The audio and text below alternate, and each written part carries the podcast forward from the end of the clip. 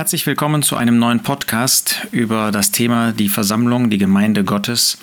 Und zwar in besonderer Weise, wie sie uns in Markus 14 durch diese Begebenheit, wo Petrus und Johannes das Passa für den Herrn zubereiten sollten, das letzte Passa vor seinem Tod, wie in dieser Begebenheit uns einige symbolische Hinweise auf das Zusammenkommen als Versammlung, auf die Versammlung Gottes gegeben werden. Wir haben beim letzten Mal gesehen, dass wir es mit einem vollkommenen Lehrer zu tun haben.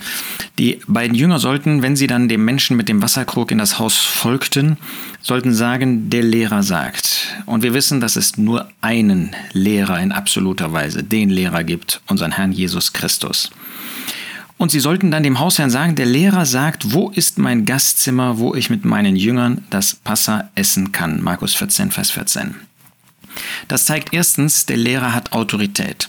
Der Lehrer hat nicht nur Autorität über die Jünger, sondern er hat auch Autorität über dieses Haus, über die Menschen überhaupt. Und das ist ein wunderbarer Hinweis auf den Herrn Jesus. Der Herr Jesus hat nicht nur Autorität über die Gläubigen. Ob die Menschen das anerkennen wollen oder nicht, der Herr Jesus hat Autorität. Er ist der Herr der Herren. Er ist der Meister. Er ist derjenige, dem alles zu Gebote steht. Er hat übrigens alle Menschen erkauft, nicht erlöst. Erlöst sind nur diejenigen, die ihn als Retter angenommen haben. Aber er hat alle Menschen erkauft. Er ist der Herrscher über alle Menschen, weil das Kreuz auf Golgatha, das er erduldet hat, ihn auch als Menschen zum Herrn von allen Menschen macht, ob sie ihn annehmen oder nicht. Und daher besitzt er Autorität. Für uns ist natürlich die Frage, ob er diese Autorität in unserem Leben hat, ob er diese Autorität in unserem gemeinschaftlichen Leben hat, ob er diese Autorität auch in den Zusammenkünften hat. Und dieser Herausforderungen wollen wir uns stellen. Nun, der Lehrer sagt hier in Vers 14, wo ist mein Gastzimmer?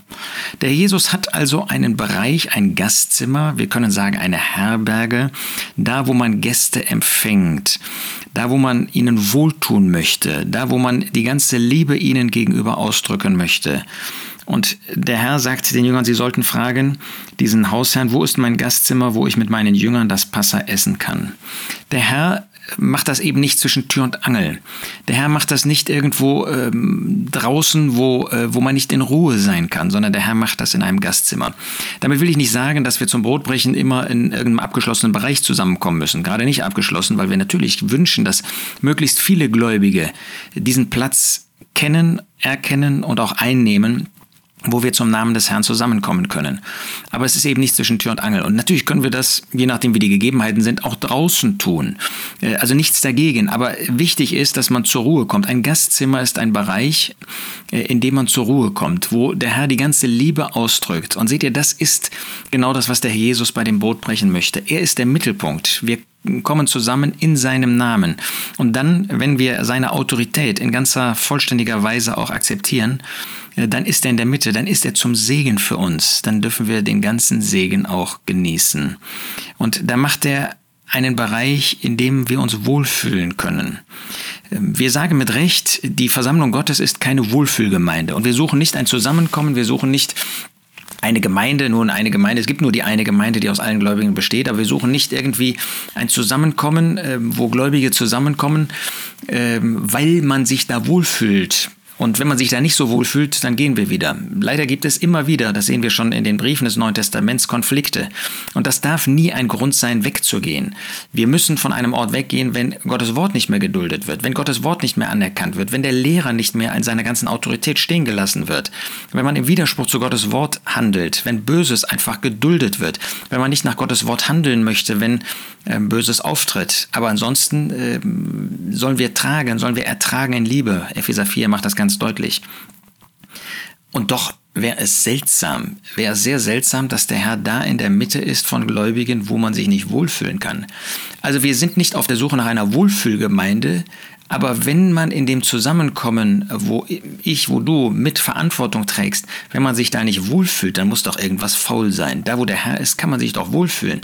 Der Herr hat ein Gastzimmer. Das ist es eben. Das ist ein Zimmer, wo man sich wohlfühlt, wo man bei ihm ist, wo man seine Liebe empfindet, wo er diese Liebe auch schenkt, wo er in seiner Fürsorge, in seiner Güte, in seiner Barmherzigkeit, in seiner Gnade tätig ist.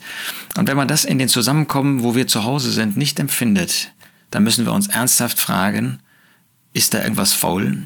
Früher oder später kann da, wo die Liebe Gottes, wo die Liebe des Herrn Jesus nicht sichtbar wird, wo sie nicht ausgelebt wird, kann der Herr nicht sein. Denn der Herr ist ein Herr der Liebe. Er ist auch der Gott des Lichts. Also es wäre genauso natürlich absurd zu denken, da könnte jeder tun und lassen, was er will. Hauptsache, man ist lieb zueinander. Das ist nicht der Herr und das ist auch nicht der, die Grundlage des Zusammenkommens nach den Gedanken des Herrn. Aber ich möchte doch sehr dafür werben, ähm, dass wir nicht ein, auf, äh, auf einer Seite vom Pferd äh, kippen, dass wir nicht eine Seite betonen und die andere dann außen vor lassen. Licht und Liebe sind immer in einem wunderbar ausgewogenen Verhältnis. Und das dürfen wir einfach nicht übersehen. Es ist ein Gastzimmer. Es ist da, wo der Herr die Gäste, die Fremden ähm, hinbittet, um ihnen die, den ganzen Segen seines Herzens, des Hauses sozusagen zu schenken. Wo ist mein Gastzimmer, wo ich mit meinen Jüngern das Passa essen kann? Das macht der Herr mit seinen Jüngern. Wir haben gesehen, es sind diejenigen, die seine Autorität anerkennen. Es sind diejenigen, die sein Leben besitzen mit meinen Jüngern. Und dann möchte er das Passa essen. Da tut er nicht irgendwas, da sitzt er nicht einfach ähm, herum, wenn ich das äh, mal in aller Ehrfurcht sagen darf, sondern er hat einen großen Gegenstand. Das ist bei unseren Zusammenkünften. Da sind wir zusammen zum Brotbrechen, da sind wir zusammen zum Gebet, da sind wir zusammen zur Auferbauung der Versammlung der Gemeinde Gottes. Da ist immer ein fester, ein klar umrissener Inhalt. Nicht, dass wir da formstarr werden oder so. Aber es geht eben hier damals um das Passa, es geht um das Brotbrechen. Das heißt, wir kommen nicht zusammen und überlegen dann mal irgendwie, ähm, wie kann es jetzt weitergehen, wo, worum geht es jetzt eigentlich, sondern es ist ein fest umrissenes Thema, was dann in der ganzen Freiheit des Geistes Gottes auf der Grundlage äh, des Wortes Gottes in unseren Herzen sich entwickeln kann. Kommen wir so zu dem Gedächtnismal an jedem ersten Tag der Woche. In diesem Bewusstsein, wir kommen zusammen für uns nicht zum Passa, sondern zum Brotbrechen, zum Gedächtnis des Herrn. Haben wir vorbereitete Herzen. Die Jünger wussten, wenn sie zum Passa kommen, was sie erwartete, dem Grundsatz nach. Sie wussten, dass sie mit dem Herrn versammelt waren. Sie wussten, dass sie dort zurückdenken würden an das, was in Ägypten zu ihrem Segen einmal geschehen ist, wie Gottes mächtige Hand sie befreit hatte. So kommen wir zusammen und feiern jetzt nicht unsere Errettung, aber wir feiern den, oder jedenfalls haben wir anbetend den vor unseren Herzen, der diese Errettung bewirkt hat, den Erretter. Wir haben den großen Herrn, den Sohn Gottes, wir haben den Erlöser vor uns, wir haben denjenigen vor uns, der in Gehorsam bis an das Ende seines Lebens, bis an das Kreuz gegangen ist, der dort in den drei Stunden der Finsternis Gottes Verherrlichung bewirkt hat in jeder Hinsicht. Wir kommen zum Passa zusammen. Haben wir vorbereitete Herzen? Haben wir uns mit der Person des Herrn Jesus beschäftigt? Das zeigt uns äh, dieser Vers 14. Er kam zusammen mit seinen Jüngern, um das Passa zu essen. Wir kommen zusammen, um das Gedächtnismahl einzunehmen, um Gemeinschaft mit dem Herrn zu haben, um Gemeinschaft miteinander zu haben.